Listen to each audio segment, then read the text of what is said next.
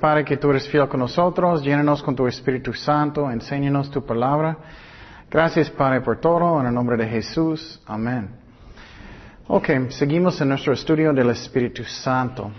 Y el tiempo pasado um, estábamos hablando de profetas y el Espíritu Santo. Um, y miramos que Dios mandó profetas a través de la historia um,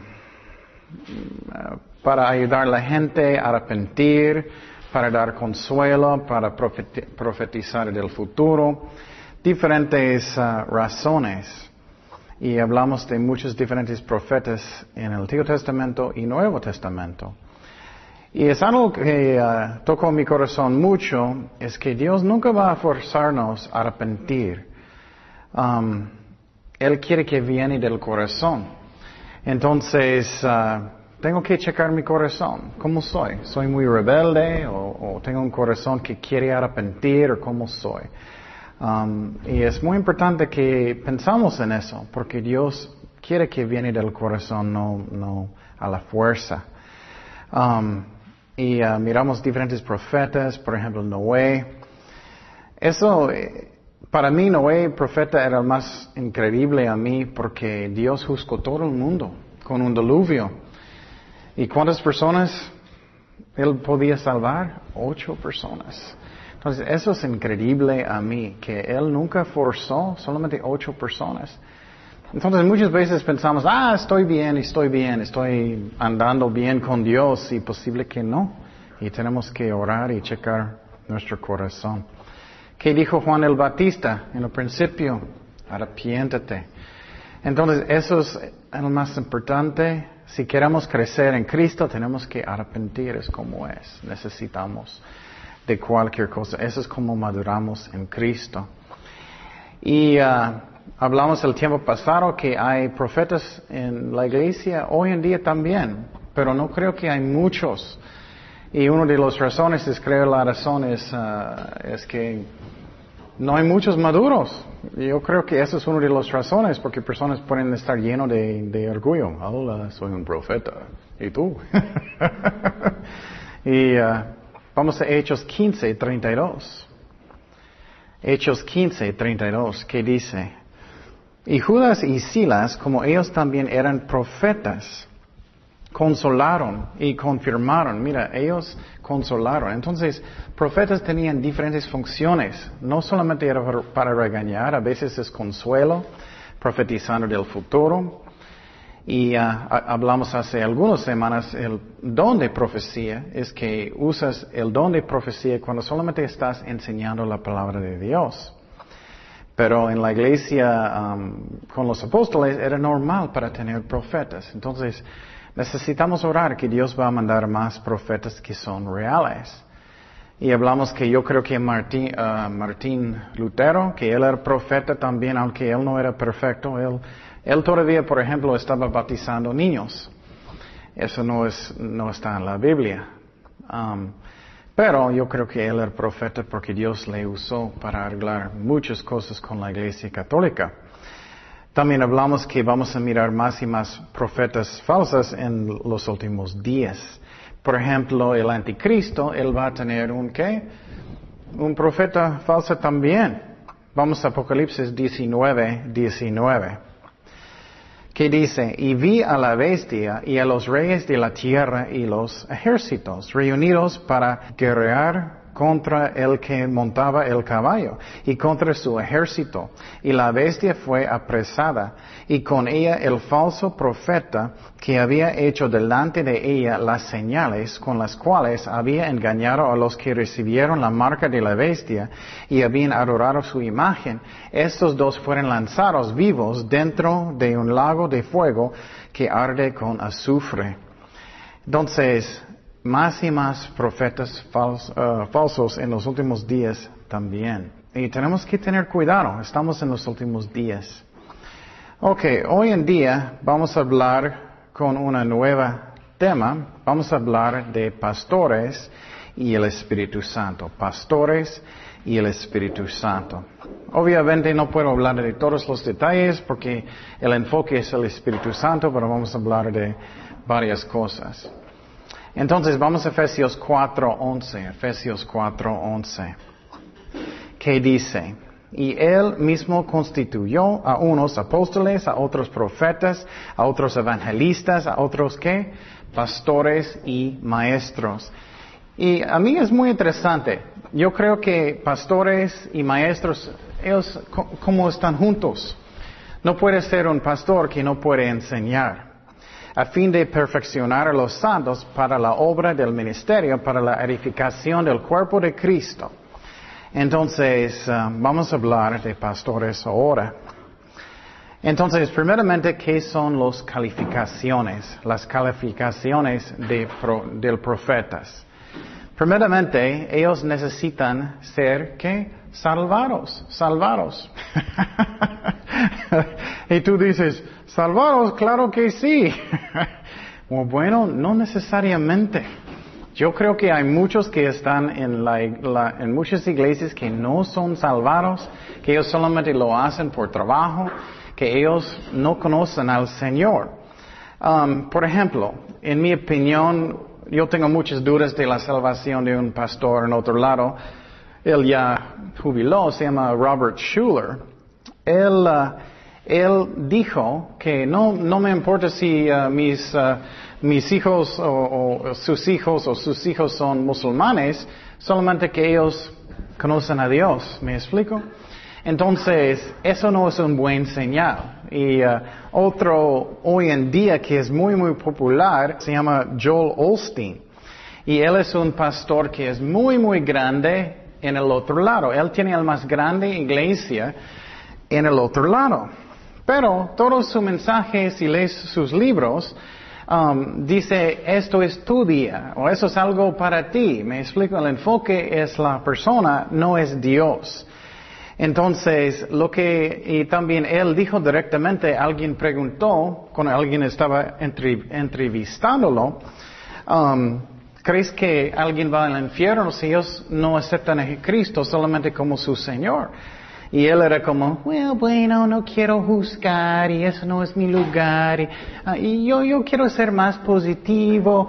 Entonces, eso a mí eh, es actuando como profeta falso. Aunque es una iglesia gigante y sus libros están en cada librería. Y también cuando enseñé en el don de, ah, de discernimiento de espíritus, por ejemplo, Billy Graham. Él es muy, muy famoso. Yo sé que Dios le usó mucho para salvar muchas almas. Él dijo directamente, yo estoy de acuerdo con el Papa en casi todo. Entonces, eso es un ejemplo que tenemos que tener mucho cuidado. Obviamente no tenemos casi nada en común con el Papa. Um, tenemos que tener mucho cuidado, aunque alguien es famoso o grande, lo que sea, si ellos son verdaderamente pastores. Si ellos son verdaderamente salvados. Y yo no sé si ellos son salvados. Tengo dudas de Robert Schuller, tengo dudas de Joel Osteen. No soy Dios, pero tenemos que mirar el fruto, como son. Y, uh, por ejemplo, el ejemplo en la Biblia increíble es el ejemplo de Judas. Él estaba encargado, él era uno de los apóstoles. Él estaba encargado de qué? Del dinero y él engañó a todos los otros apóstoles. Entonces tenemos que tener mucho cuidado. Um, otros ejemplos es, por ejemplo, Benny Hinn. Yo no estoy de acuerdo con él tampoco. Él tiene casas muy grandes, grandísimos. Él va a los mejores hoteles en todo el mundo. Y sus libros están en cada librería. Personas no están buscando qué es la verdad. Y uh, vamos a mirar el ejemplo de Judas. Vamos a Juan 12, 3. Juan 12, 3.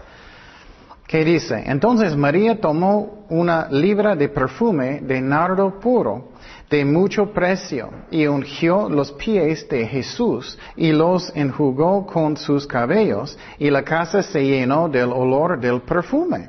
Y dijo uno de sus discípulos, Judas Iscariote, hijo de Simón, el que le había de entregar, ¿por qué no fue este perfume vendido por 300 denarios y dado a los pobres? Él parece muy santo, ¿no? Él está pensando en los pobres. Personas pueden decir todas las palabras correctas, pero no significa que ellos andan con Dios. Tenemos que mirar el fruto y la Biblia, sino porque era ladrón. Y teniendo la bolsa, sustraía de lo que se echaba en ella. Entonces, Judas dice, él era un ladrón directamente, uno de los discípulos, apóstoles. Los fariseos eran iguales. Puedes imaginar los líderes más grandes hoy en día eran los fariseos, pero en los tiempos de Jesús ellos estaban. Ellos estaban encargados. Y, los saduceos encargados de, del templo, pero ellos no andaban con Dios. Algunos estaban buscando a Dios, no muchos. La mayoría no. Mira lo que Jesús dijo de los líderes. Entonces, un pastor necesita ser salvado primeramente. Mateo 23, 13. Mateo 23, 13. Las palabras de Jesús. Él está hablando con los líderes. Los pastores de, de estos tiempos. Más hay de vosotros, escribas y fariseos hipócritas porque cerráis el reino de los cielos delante de los hombres, pues ni entráis vosotros, ni dejáis entrar a los que están entrando. Entonces Jesús está diciendo directamente, ustedes no, no están entrando en el cielo. Ellos son los líderes. Mateo 23, 15. Jesús dijo, ay de vosotros, escribas y fariseos hipócritas, porque recorréis mar y tierra para ser un proselito y un, una vez hecho, le hacéis dos veces más hijo del que? Infierno, que vosotros. Entonces muchos dicen, pastores que no son salvados, hay muchos que no son salvados. Obviamente muchos que sí son. Pero tenemos que discernir, tenemos que mirar el fruto. Y vamos a hablar de pastores que son falsos y verdaderos también. Mateo 23, 33. Dice, serpientes, generación de víboras, ¿cómo escaparéis de la condenación del qué? Infierno. Por tanto, he aquí, yo os envío profetas y sabios y escribas y de ellos, y unos matará, mataréis y crucificaréis, y a otros azotaréis en vuestras sinagogas y perseguiréis de ciudad en ciudad, para que venga sobre vosotros toda la sangre justa que se ha derramado sobre la tierra, desde la sangre de el, eh, de Abel, el justo, hasta la sangre de Zacarías, hijo de Berequías, y a, quien mata, matasteis entre el templo y el altar. Wow. Entonces Jesús está hablando que hay muchos que son falsos. Tenemos que tener mucho cuidado. Hay muchos. Um, hay un pastor en otro lado, no puedo creerlo, pero su nombre es Creflo Dólar. y él es muy, muy popular. Y es, chistoso y triste, pero no, no, estoy de acuerdo con lo que él enseña. Él enseña que todos deben ser ricos y sanos y todo. Y eso no es conforme a la Biblia, pero su iglesia es muy, muy grande. ¿Por qué? Atrae la carne. Entonces, un pastor, uno de sus trabajos es para proteger las ovejas de Dios, ¿no? Para enseñar, para que ellos puedan discernir. Problema es que hoy en día muchos pastores tienen miedo, ay, si voy a decir algo, ellos van a enojar y salir de la iglesia, o, no quiero decir nada porque ellos van a enojar conmigo. Eso no está bien. Tenemos que cuidar las ovejas de Dios. Y estamos hablando, no todos son pastores, pero todos nosotros en una forma necesitamos ministrar a las ovejas de Dios. Pero en los últimos días va a ser más, peor y peor y peor. Y entonces para mí, cuando Billy Graham, por ejemplo, en una entrevista con él, yo sé que muchos van a enojar conmigo, pero tengo que decir la verdad. En una entrevista con él, como dije, él dijo, yo estoy de acuerdo con casi todo que el del Papa. Y él también dijo que otras personas de otras religiones, creo que ellos son hijos de Dios por, por lo que ellos saben. Y eso no es bíblico. Jesús dijo que soy el único camino, ¿no? La verdad y la vida. Nadie viene al Padre sino por mí. Y alguien que realmente quiere buscar a Dios, Dios va a mostrar que es la verdad. ¿Me explico? Por ejemplo, yo escuché una historia, lo que está pasando mucho en los países de los musulmanes, es que Cristo está apareciendo a las personas solo. Ellos están arrepintiendo. Entonces, alguien que está adorando a, el Dios de los musulmanes, no conocen a Dios, no conocen a Dios. Entonces, un pastor tiene que decir la verdad o no estás cuidando las ovejas de Dios. Segundo de Timoteo 3.1, hablando de los últimos días. Segundo de Timoteo 3.1. Y quiero decir, um, muchas personas van a decirme, oh, no eres un juez, no puedes juzgar. No estoy juzgando como Dios, estoy mirando el fruto y estoy comparándolo, lo que ellos enseñan, con la Biblia. Pero tenemos que tener mucho cuidado. Y para mí personalmente me da mucha tristeza. Um, por ejemplo, cuando entro en, las librerías cristianas, estoy mirando todos los libros y conozco muchos de los pastores y los maestros que están enseñando y estoy muy triste. Que las personas no saben, ellos están sacando cualquier cosa y no saben. Um, yo, por ejemplo, miré uno recientemente que enseña que los demonios están dentro de los cristianos y eso, y tienes que hacer eso y eso. Eso no es bíblico. No, cristianos no pueden ser poseídos verdaderos cristianos. Segundo de Timoteo 3.1 dice, también debes saber esto, que en los postreros días vendrán tiempos peligrosos. ¿Cuándo estamos? En los últimos días, ¿no? Porque habrá hombres amadores de sí mismos. Tú puedes mirar los pastores que tienen mucho amor por ellos mismos, ¿no? ellos les gustan estar enfrente de la gente, ellos les gustan que personas le adoran y todo.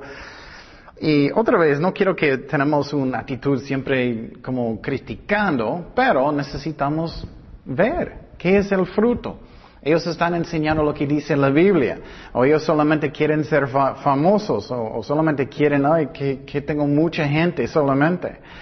Dice, amadores de sí mismos, ávaros, vanagloriosos, soberbios, blasfemos, desobedientes a los padres, ingratos, impíos, sin efecto natural, implacables, calumniadores, intemperantes, crueles, aborrecedores de lo bueno, traidores, impetuosos, infatuados, amadores de los deleites más que de Dios, que tendrán apariencia de piedad, pero negarán la eficacia de ella, y a estos evita porque de, estos son los que se meten en las casas y llevan cautivas a las mujercillas cargadas de pecados, arrastradas por diversas concupiscencias. Estas siempre están aprendiendo y nunca pueden llegar al conocimiento de la verdad. Eso es algo que es muy interesante. Muchas personas saben mucho de la Biblia, pero no son salvados. Tú puedes saber mucho de la Biblia y no están salvados. Pastores pueden saber mucho de la Biblia y no están salvados. Entonces, primer requisito para un pastor es que son salvados. Y tienes que checar si ellos son. Si ellos realmente rendieron su vida a Jesucristo. Eh, eh, Cristo es su jefe. Que ellos no están haciendo las cosas por ellos mismos para ser famosos. O que eh, si ellos tienen buena doctrina. Porque eso es como es. Hoy en día hay más y más y más pastores que son falsos. Ok, vamos a hablar más de los requisitos de pastores. Y quiero decir que no existe un pastor perfecto. No existe. ¿Cuál es el pastor perfecto solamente? Jesucristo. Y no tengo ninguna idea porque él usa el hombre. Eh, yo sé que Él quiere porque Él quiere bendecirnos, pero ay, cuánto mejor si Cristo está haciendo Él mismo. Entonces, vamos a hablar de requisitos, pero ni un pastor es perfecto. Primero de Timoteo 3.1, vamos a hablar de eso. Y aunque todos no son pastores, quiero decir que cada uno de nosotros tenemos la responsabilidad de ministrar a las ovejas de Dios. Si son niños, si son jóvenes, si es mi propia familia, lo que sea, necesito hacer eso. Ok, primeramente, ¿qué dice Pablo? Él dice, palabra fiel, si alguno anhela obispado, eso es pastor, buena obra desea. ¿Por qué él dice eso? Buena obra desea. bueno, la razón yo creo que él está diciendo eso es porque no es fácil para ser un pastor. No es algo que es fácil.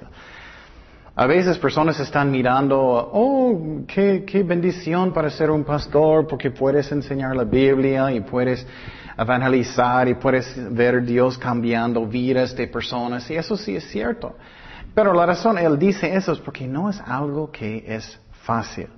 Um, por ejemplo, especialmente si vives en un país que tiene mucha persecución, ¿Cuál es la primera persona que personas quieren matar? el pastor. Entonces, no es como aquí que, oh, yo quiero, yo quiero. si estás en China o Irán o otra parte del mundo, creo que todos, bueno, no sé. Él dice que es una buena obra y, porque es algo que es una bendición de hacer. Pero sí hay persecución para los pastores y en otras formas también. Vamos a Hechos 14, 19. Hechos 14, 19. Eso es algo que pasó con Pablo. Entonces vinieron unos judíos de Antioquía y de Iconio que ah, persuadieron a la multitud, habiendo apedreado a Pablo, todavía quiere ser un pastor, le arrastraron fuera de la ciudad pensando que estaba muerto. Entonces puedes tener persecución que es físico si eres un pastor, cualquier cristiano, pero especialmente el pastor. Um, ¿Qué más que puedes sufrir como un pastor? Uh, dolores emocionales, emocionales. Muchas veces personas no entienden lo que siente un pastor si el pastor tiene un corazón. Si, si es un pastor que ama las ovejas de Dios, duele. Muchas veces personas piensan que, no importa lo que sea, si eres un pastor verdadero, tú amas a ellos. Pero muchas veces las ovejas eh, son rebeldes o, no quieren dar gracias o ellas salen de la iglesia sin decir bye bye. Eso pasa muchas veces. Um, y si es un pastor que ama las ovejas, muchas veces duele.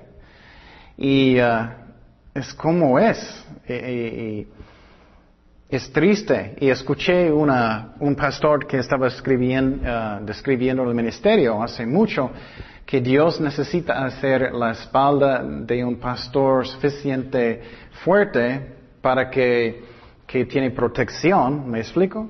Pero no demasiado que él es muy duro, ¿me explico?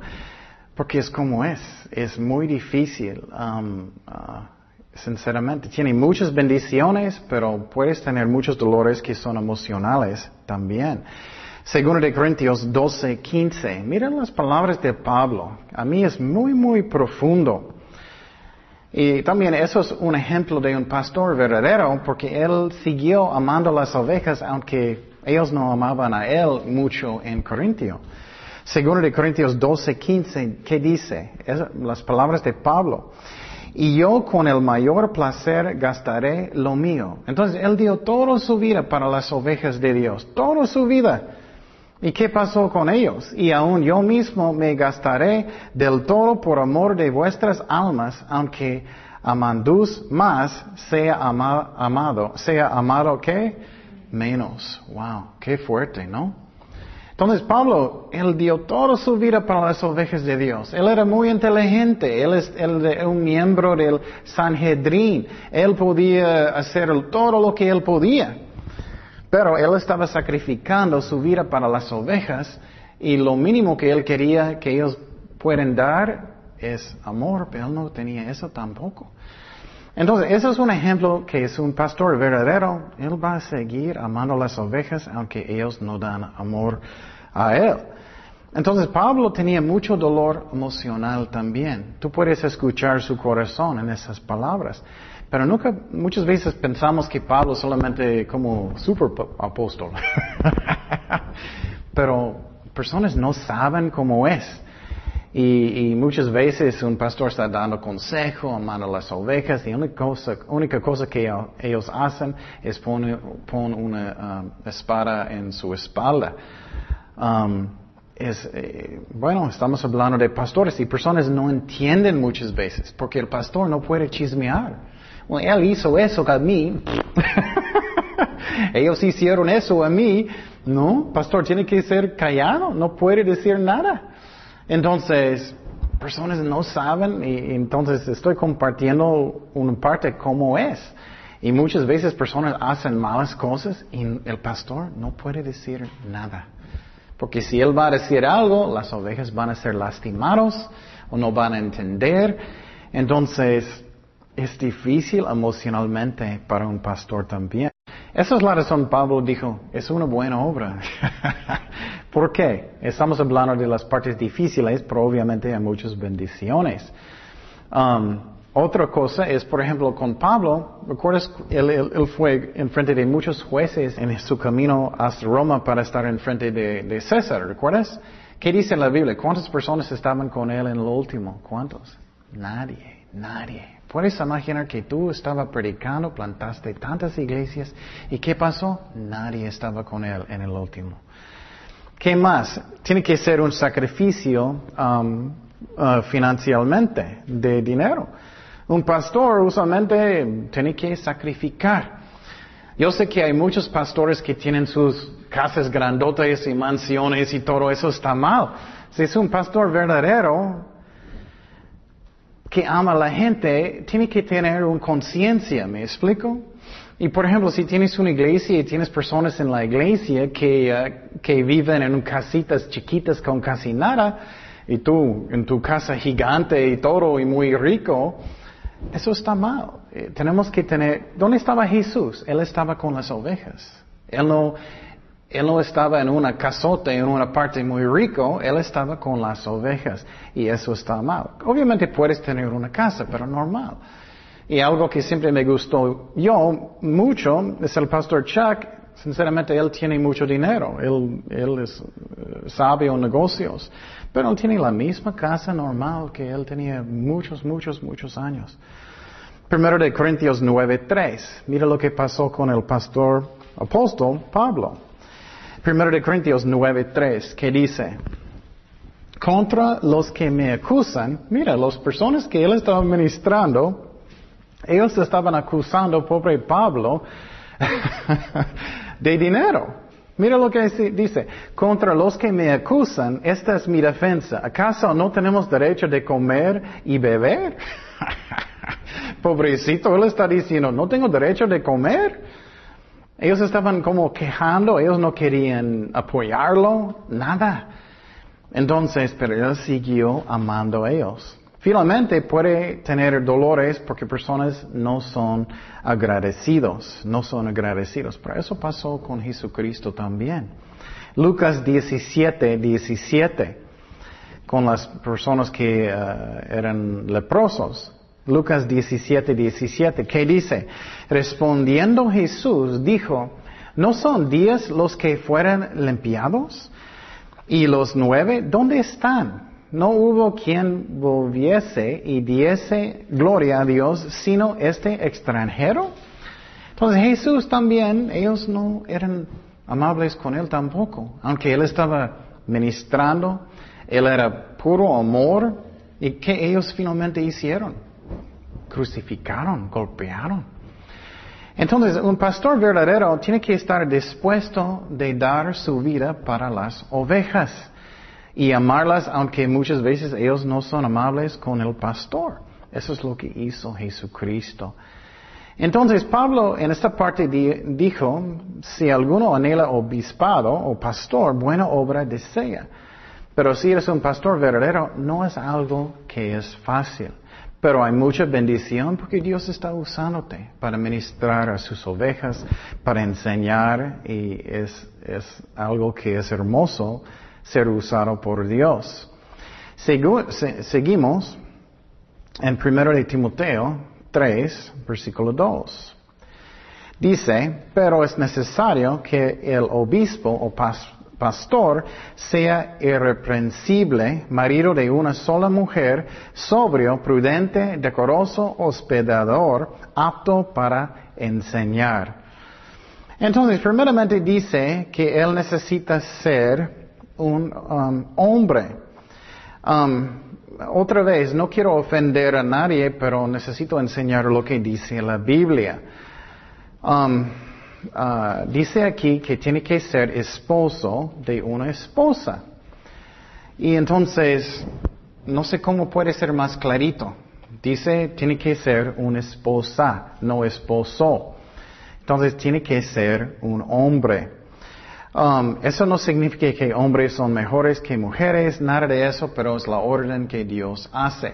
Yo sé que muchas iglesias justifican. Ellos dicen que puedes tener una mujer que es un pastor, si es un bajo de un pastor, pero vamos a mirar que eso no es cierto. Y otra vez, no es que hombres son mejores, no es eso, solamente es la orden que Dios hizo.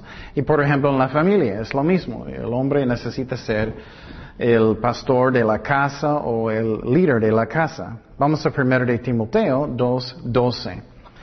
1 de Timoteo 2.12. Y eso también es un ejemplo que el pastor necesita tener una, una espalda. Porque a mí, en mi opinión, muchos pastores, ah, no quiero que las mujeres se enojan conmigo, eh, ellos van a gritar, enojar, yo no voy a decir nada, o yo voy a permitir. Pero, ¿qué dice la Biblia aquí?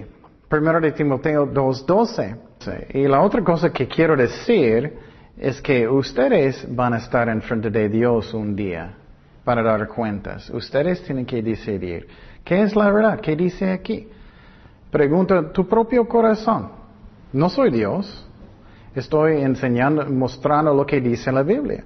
Pero mira lo que dice, porque no permitió a la mujer enseñar ni ejercer dominio sobre el hombre, sino estar en silencio. Entonces, primeramente, obviamente, mujeres sí pueden enseñar, pero no hombres.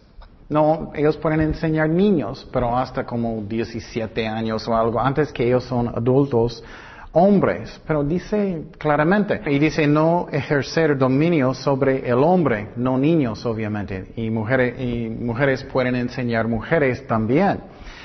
Y lo que pasa en muchas iglesias es que um, muchas iglesias dicen, oh, pero eso solamente era la cultura de donde estaba Timoteo.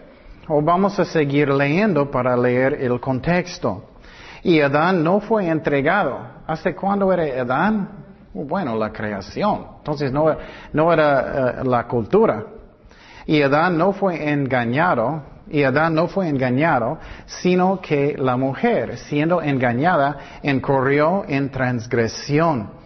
Entonces no es solamente en Efesio, pero es en donde, desde, desde el principio, es la orden que Dios dijo. Y versículo 15 dice, pero se salvará engendrando hijos y si permaneciere en fe, amor y santificación con modestia.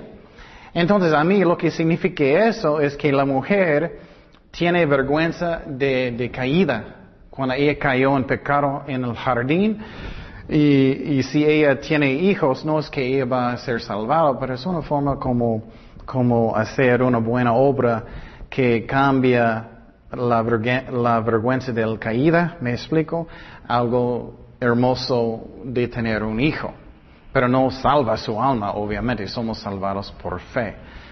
Pero muchas veces personas um, justifican tener una mujer que es pastor cuando regresa hasta Adán y Eva. Dice porque Adán fue formado primero y después Eva. Entonces, él lo dijo, es algo en, en Efesio. No, él dijo que desde Adán y Eva.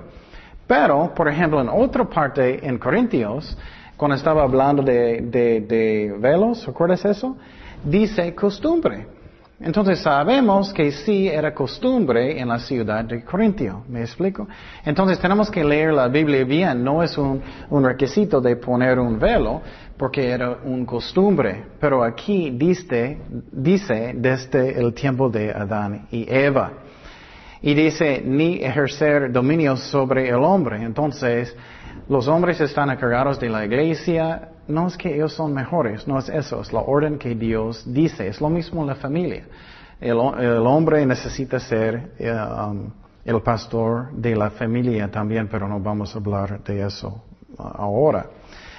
Pero entonces mujeres pueden enseñar a otros mujeres, niños y um, niñas o niños hasta que ellos son como 17 más o menos, eh, más o menos años, antes que ellos son um, hombres adultos.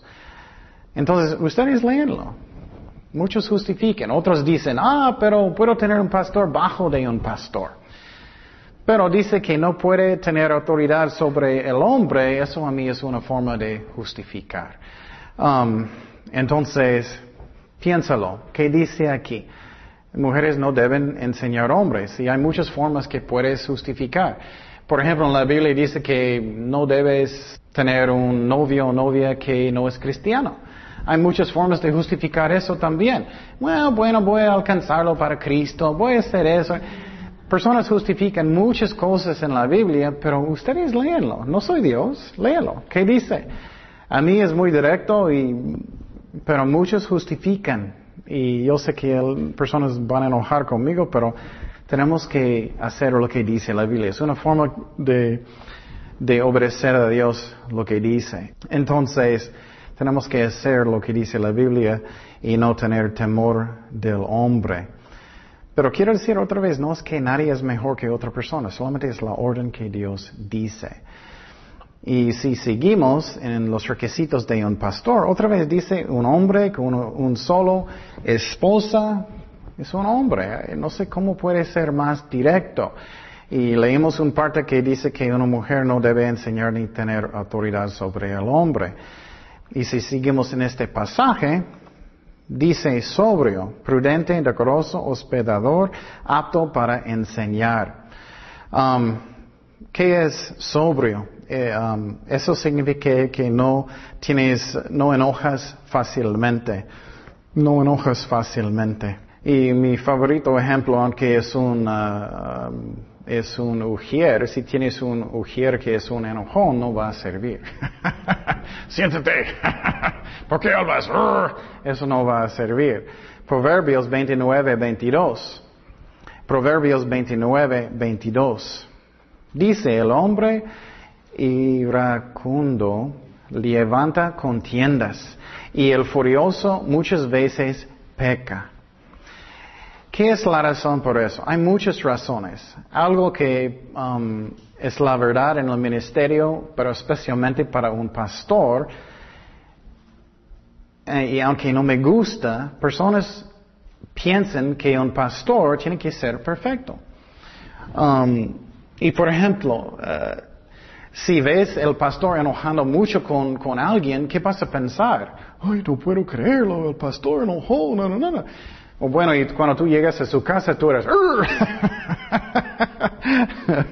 Entonces, pero es como es. Si estás en liderazgo, tienes que tener mucho más cuidado, tienes que controlarte con el Espíritu Santo. Y no me gusta, pero es como es. Y, si alguien va a ver al pastor enojando mucho con alguien, ellos van a ser lastimados y tienes que uh, cuidarte. Es lo mismo con cualquier cristiano, pero especialmente para un pastor. Es la razón, dice, tiene que ser sobrio. Y uh, si quieres servir a Dios más y más en liderazgo, tienes que cuidarte mucho, eh, eh, eh, a más grande nivel que de caminando con Dios que tienes que tener, porque la gente no entiende, no entienden. Y obviamente a veces tienes razones de enojar, personas pueden hacer cosas. Pero es algo de ser un pastor o un líder. Cualquier cristiano también tenemos que controlarnos en el poder del Espíritu Santo. Y a veces personas van a hacer cosas que son muy difíciles para lastimarte. Y uh, el diablo encanta de hacerlo muchas, muchas veces, muchas, muchas veces. No puedo dar ejemplos, cosas, por ejemplo, que pasó conmigo, pero a veces personas es como el diablo usa personas. Muchas, muchas veces, muchas, muchas veces, hasta que finalmente puedes enojar y, tenemos que orar mucho que, que no pasa. Mira, Salmo 4.4, Salmo 4.4, ¿qué dice? Dice, temblar y no pequéis, o enoja y no pequéis. Meditar en vuestro corazón estando en vuestra cama y callar y callar. Entonces, es normal a veces enojar. Posible alguien te hizo algo malo Y, uh, pero tenemos que perdonar rápidamente, tenemos que perdonar rápidamente. Y otra cosa que un pastor, un líder que tiene que hacer es negar a nosotros mismos. No voy a decir cuál, cuál pastor dijo eso, pero nunca voy a olvidar que yo estaba escuchando un estudio bíblico. Y él dijo, él dijo, Ay, algo de ser un pastor que no me gusta es que tienes que, tienes que soportar personas tratándote muy mal. Él dijo, tienes que soportar cosas que personas quieren hacerte. Es que no es como cualquier persona, ¿me explico? Y él dijo, era como una confesión. Y muchas veces sí es cierto porque tienes que pensar en las ovejas, que no quieres lastimarlas. Y uh, tienes que orar y, y negar a ti mismo. Mateo 16, 24. Mateo 16, 24. ¿Qué dice? Entonces Jesús dijo a sus discípulos, si alguno quiere venir en pos de mí, niégase a sí mismo y tome su cruz y que sígame. ¿Qué es la razón que Jesús era como una oveja? Que él no abrió su boca. ¿Qué es la razón? Una razón es porque él quería ser amable con la gente, con amor. Entonces tenemos que negar a nosotros mismos y cuando alguien va a lastimarnos necesitamos perdonar, especialmente un pastor. Um, y tenemos que sufrir muchas cosas porque si no lo haces, las ovejas no entienden. Tienes que pensar, estamos hablando de pastores. Personas vienen de la calle, ellos no entienden nada. No entienden nada. Ellos piensan, oh, el pastor es el santo. Bueno, no, ustedes saben que no es. Pero tenemos que negar a nosotros mismos porque ellos no entienden. Ellos no entienden. Um, por ejemplo, personas pueden lastimarte mucho. ¿Y qué quiere mi carne?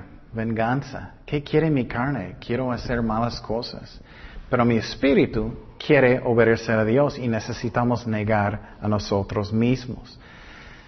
Y el diablo encanta de hacer eso mucho a los pastores.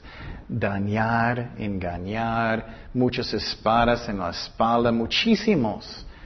Y uh, él encanta. ¿Qué? ¿Qué es la meta del diablo? Para que tienes mucha amargura en su corazón y quieres enojar o, quieres, oye, ya no puedo hacer nada.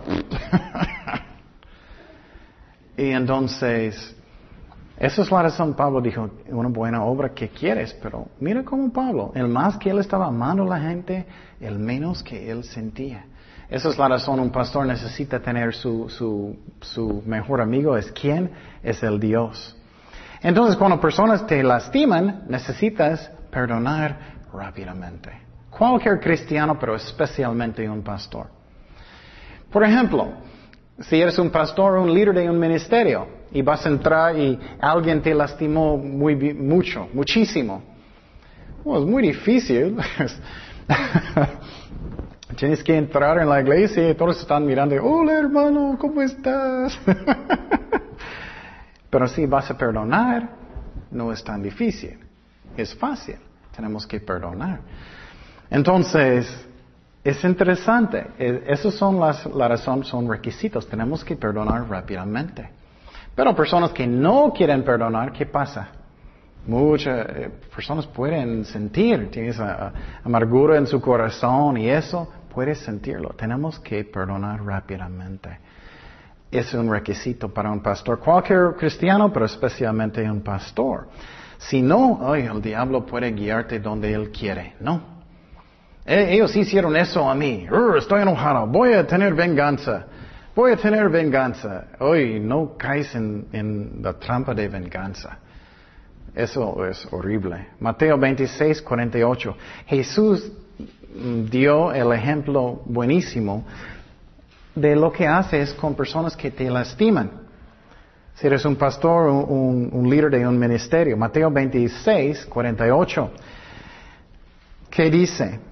Y el que le entregaba, Judas, les había dado señal, diciendo, al que yo besaré, ese es, préndele. Y enseguida se acercó Jesús y dijo, salve maestro. Y le que besó. Uf. Muchas veces leemos eso, pero Cristo tenía un corazón. Él quería salvar su alma también. Con un beso, él traicionó. Y Jesús le dijo, ¿qué? Amigo. Wow. ¿A qué vienes? Entonces se acercaron y echaron mano a Jesús y le prendieron. Entonces, Jesús obviamente, él perdonó en su corazón. No sus pecados, porque él nunca arrepintió. Pero en su corazón él perdonó. Él dijo, amigo, si no lo haces eso, si no puedes perdonar, uff, el diablo puede comerte como un taco. Tienes que hacerlo. Y, y, el diablo va a mandar personas que quieren lastimarte una y otra vez y otra vez y otra vez y otra vez y otra vez y otra vez y otra vez. Eso puede pasar en cualquier ministerio o en la casa, cualquier lugar. Tenemos que aprender eso. Y puede ser muy difícil. Y entonces estoy compartiendo cómo es. Y uh, otra vez, un pastor muchas veces siente muy solo porque no puede chismear si es un pastor bueno. Yo conozco pastores que ellos están chismeando, conozco. Y ellos están diciendo, oh, ellos hicieron eso a mí, na, na, na, na, eso está mal. Pero un pastor muchas veces está sufriendo solo porque no puede, no puede. Cualquier cristiano no puede chismear, pero especialmente un pastor, porque uh, es una responsabilidad muy grande. Y muchas veces no sabemos nada de lo que está pasando en una iglesia con las personas. Muchas veces personas se enojan mucho. Oh, eso está pasando, eso está pasando. Ellos no saben nada de lo que está pasando. Porque el pastor no puede anunciar en toda la iglesia, ¿me explico? Y entonces un pastor necesita estar muy cerca de Jesucristo o el, diablo puede destruirlo fácilmente. Y uh, pero estoy diciendo la razón que tenemos que hacer eso. Con eso puedes tener gozo, puedes perdonar, puedes tener la cara de Jesucristo, puedes hacer eso. Pero si no vas a hacer eso, vas a tener muchos problemas. Próxima cosa que estamos mirando en primero de Timoteo es que un pastor, o cualquier cristiano también, pero especialmente un pastor, necesita ser prudente. Otra vez, primero de Timoteo 3, versículo 2. Dice, pero es necesario que el obispo o pastor sea irreprensible, marido de una sola mujer, sobrio, ya hablamos de eso, y prudente. Prudente. ¿Qué es la razón por eso? La razón es porque un pastor necesita tomar buenas decisiones. Cualquier cristiano, pero especialmente un pastor. Estás encargado de cuidar las ovejas de Dios, pero si tienes un ministerio de enseñar niños, también tienes una responsabilidad. Estás haciéndolo bien, estás enseñando a los niños bien, los jóvenes bien, personas en un centro bien, mujeres bien. Estás, tienes que tomar decisiones que son prudentes. ¿Qué significa eso? Es que pienses claramente, no con emociones, no tomas decisiones muy rápidas. Porque si lo haces eso, el diablo puede mandarte donde él quiere. Estoy enojado. Voy a hacer otra cosa. Voy a hacer eso. Y tenemos que tener cuidado que oremos, que esperamos en el Señor, que tomamos decisiones que son sabios. Eso es una um, estrategia, estrategia del diablo que él usa mucho. Por ejemplo, con, con jóvenes. Muchas veces el diablo va a ir con un joven y, ay, me siento muy solo, quiero cualquier muchacho, cualquier muchacha y, y, voy a tomar una decisión muy rápido y voy a hacer lo que sea. Tenemos que tener cuidado que estamos esperando en el Señor. ¿Recuerdas que el rey Salomón, su hijo Rehoboam, y él no era sabio como su papá? Su papá era muy sabio, pero su papá no usó su sabiduría. Y su hijo era peor. Él no esperó en el Señor y él tomó decisiones que no eran prudentes. El diablo le encanta de hacer eso. Eh, muchas veces miré en ministerios que personas enojan. Estoy enojado, ya me voy. Estoy enojado, ya me voy. Estoy enojado, ya voy a otra parte. Ya estoy enojado, voy a otra iglesia. Ya estoy enojado, voy a hacer eso. O alguien me lastimó, voy a hacer eso. Ellos no esperan al Señor. Tenemos que orar y hacerlo como Dios quiere en su tiempo. Y entonces una historia, lo que pasó con hijo de, uh, del rey Salomón, um, Rehoboam, su hijo, vamos a primero de Reyes 12, 12. ¿Qué pasó con él? Él era el nuevo rey y lo que pasó es que la gente vino con él, um, con Rehoboam, y ellos dijeron, ah, su papá era muy, muy fuerte con nosotros, demasiado fuerte. Entonces, si tú, tú estás poquito menos fuerte con nosotros, vamos a, a, seguirte. Pero vamos a mirar lo que él hizo, que era muy, muy, um, era una tontería. Primero de Reyes 12, 12. Al, al tercer día, vino, Jero, vino Jeroboam con todo el pueblo a Roboam, según el rey lo había mandado, diciendo, volver a mí a tercer día. Y el rey respondió al pueblo duramente, dejando el consejo que los ancianos le habían dado. Y les habló conforme al consejo de los jóvenes, diciendo, mi padre agravó vuestro yugo, pero yo añadiré a vuestro yugo, mi padre os castigó con azotes, mas yo os castigaré con escorpiones. Entonces, ¿qué pasó? Él actuó como tonto. Si eres un pastor, tienes que esperar en el Señor. Tienes que tomar las decisiones que Dios está guiando. Es que miré algunos pastores en mi vida que ellos no buscan a Dios. Ellos solamente hacen lo que ellos quieren. Ellos no oran. Ellos no buscan lo que Dios quiere.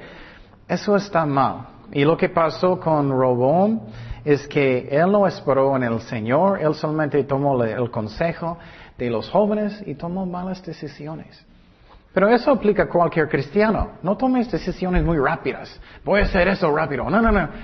Ora, espera en el Señor. Busca lo que Él quiere. Y si no lo haces, vas a tomar malas decisiones. Vamos a Salmos 106, 13. Mira lo que dice. Bien pronto olvidaron sus obras de Dios, no esperaron su consejo. Entonces, Él está diciendo que ellos no esperaban el consejo de Dios. Si eres un pastor especialmente, tienes que esperar en el Señor lo que Dios quiere, no solamente lo que está en tu mente. Yo recuerdo que escuché un pastor una vez, dijo, tú puedes hacer lo que quieres. Yo estaba pensando, eso no es cierto. Tienes que orar y buscar lo que Dios quiere. Si no, vas a tomar malas decisiones. ¿Qué es otra cosa que es muy importante para un pastor? Que es decoroso. Decoroso, que significa que, que él anda bien con Dios como santo. Eso es muy importante, que él camina bien con Dios. ¿Qué es la razón?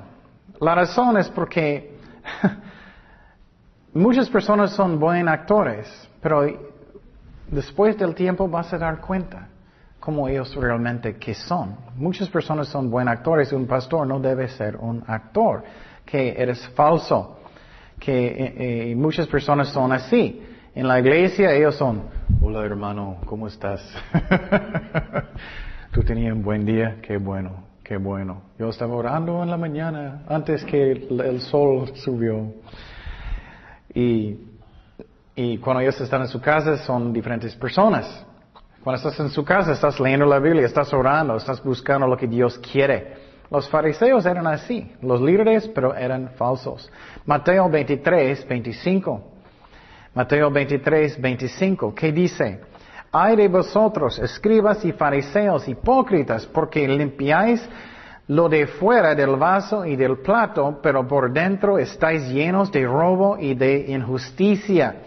Fariseo ciego, limpia primero lo de dentro del vaso del plato para que también lo de fuera sea limpio. Hay de vosotros, escribas y fariseos hipócritas, porque sois semejantes a sepulcros blanqueados, que por fuera a la verdad se muestran hermosos, mas por dentro están llenos de huesos y muertos y todo un inmundicia. Cristo solamente era fuerte con quién? Arrogantes personas que eran religiosos. Solamente con ellos. Así también vosotros por fuera a la verdad os mostráis justos a los hombres, pero por dentro estáis llenos de hipocresía y iniquidad. Uf, qué fuerte, ¿no? Entonces tienes mucha responsabilidad si eres un pastor o un líder. Tienes que ser la misma persona en la iglesia que tú eres en la casa. Muchas personas dicen, oh sí hermano, es tan importante de leer la Biblia, tan importante. Ellos dicen, pero nunca leen. sí hermano, es tan importante que estamos orando mucho. Sí hermanito. Y nunca oren. Entonces Dios mira lo que tú estás haciendo, lo que está en el corazón. Si no lo haces lo que dices, eres un hipócrita. Entonces, ten cuidado, busca fruto. ¿Qué es la razón? Lo que tú eres es más importante de lo que dices. Personas van a dar cuenta. Puedes a veces esconder por un tiempo. A veces puedes engañar por un tiempo. Oh, sí, hermano, sí, hermano, necesitas hacer eso. Y, después del tiempo vas a mirar, pero tú no lo haces. pero tú no lo haces. Y entonces es muy importante que estamos haciendo lo que decimos. Y ¿qué es una razón? También es que estamos representando a Jesucristo. Y por ejemplo, el rey David, él estaba enfrente de toda la gente, mucha responsabilidad. Muchas personas dicen, ah, quiero ser un líder, quiero estar enfrente de la gente. ¿No estás seguro que quieres? Porque todos van a mirarte, todos están mirando lo que haces. Y es una bendición, pero tenemos que tomarlo en serio. Y David, ¿qué pasó con él? Él pecó muy mal. ¿Qué pasó con él? Él estaba caminando en el techo, él estaba mirando abajo, él miró que una mujer bañando, ve. Y también él otra vez, él también nombró la gente y Dios dijo, no quiero que estás contando el ejército porque quiero que estás confiando en el Señor. Y David era muy buen rey, pero él pecó mal en frente de la gente dos veces. Segundo de Samuel 12, 14. Segundo de Samuel 12, 14, ¿qué dice? Mas por cuanto con este asunto hiciste blasfemar a los enemigos de Jehová, el Hijo que te ha nacido ciertamente morirá. Y Natán se volvió a su casa y Jehová hirió al niño que la mujer de Orías había dado a David y enfermó gravemente. Y el niño murió. Pero mira lo que dice.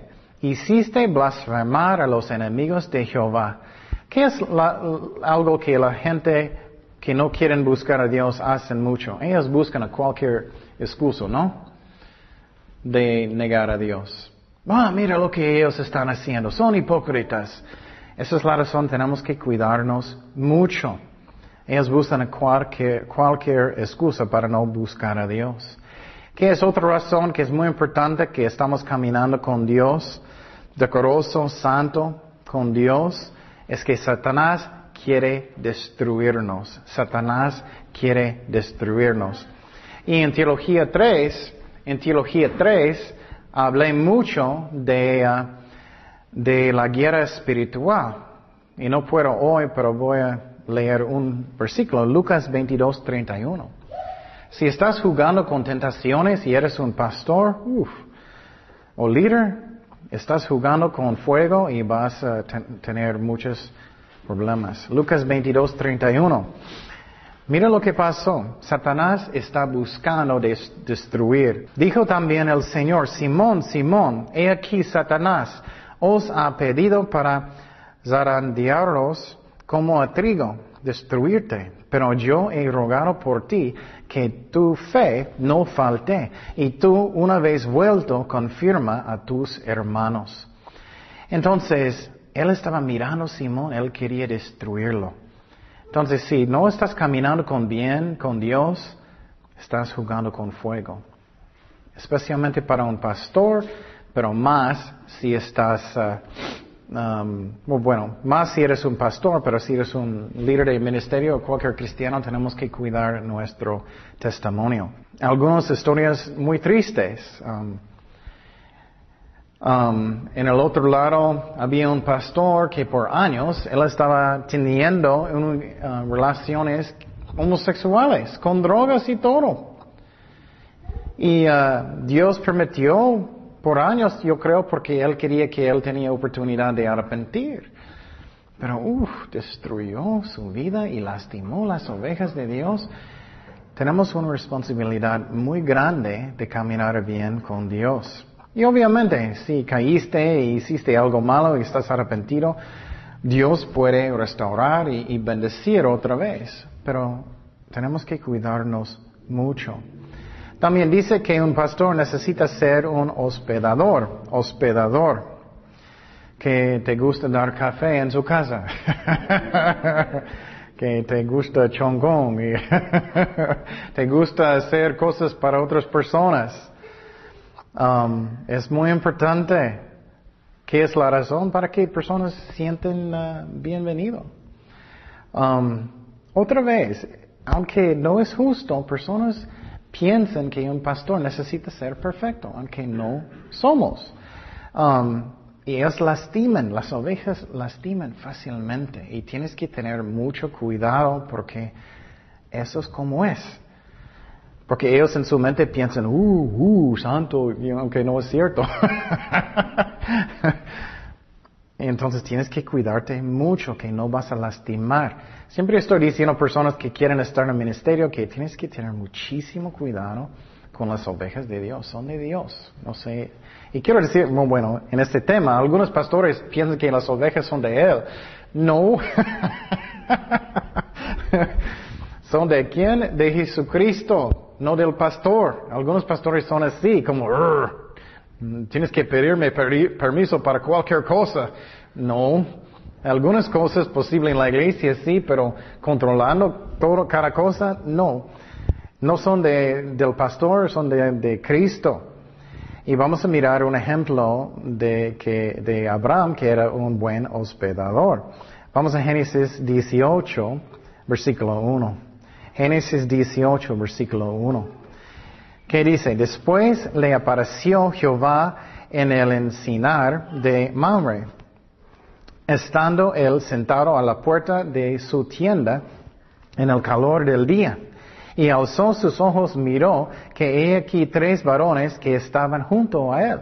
Y cuando los vio, salió corriendo de la puerta de su tienda a recibirlos y se postró en tierra y dijo, Señor, si ahora se ha hallado gracia en tus ojos, te ruego que no pases de tu siervo, que se traiga ahora un poco de agua y lava vuestros pies y recostaos debajo de un árbol. Mira, eso es un ejemplo de un, un alguien que, que es un buen uh, uh, hospedador. Entonces, um, y traeré un, traeré un bocado de pan y sostener vuestro corazón, y después pasaréis. Pues por eso habéis pasado cerca de vuestro siervo. Y ellos dijeron, haz así como has dicho. Entonces Abraham fue de prisa a la tienda de Sara y le dijo, toma pronto tres medidas de flor de harina y amasa y haz panes cocidos pan dulces, no, debajo del uh, rescoldo y, y, corrió Abraham a las vacas y tomó un becerro tierno y bueno y lo dio al criado. Y éste se dio prisa a prepararlo. Tomó también mantequilla y leche y el becerro que había preparado y lo puso delante de ellos y él estuvo con ellos debajo del árbol y comieron. Algo que quiero decir también que para mí personalmente es muy importante, en la iglesia a veces un pastor, ellos necesitan tener eventos que son sociales. Eso es normal y es necesario, como compañerismo. Pero algo que no me gusta es muchas iglesias, es que el evento no, el centro del evento no es de Cristo. ¿Me explico? Y solamente es como un fiesta del mundo. Y posiblemente no tiene alcohol, espero. Pero solamente es como un fiesta del mundo y Cristo no es el centro del evento.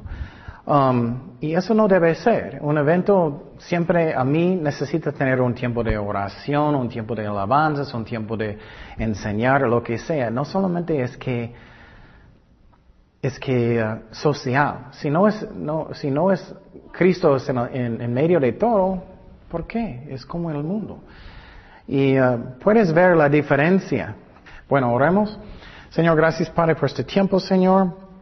Llénanos con tu Espíritu Santo. Gracias, Padre. Gracias, Jesús, que tú eres nuestro pastor, que nos cuida, que nos guía en todo, Señor. Ayúdanos a ser buenos ejemplos, a hacer tu voluntad. Tócanos, Señor, en el nombre de Jesús. Amén.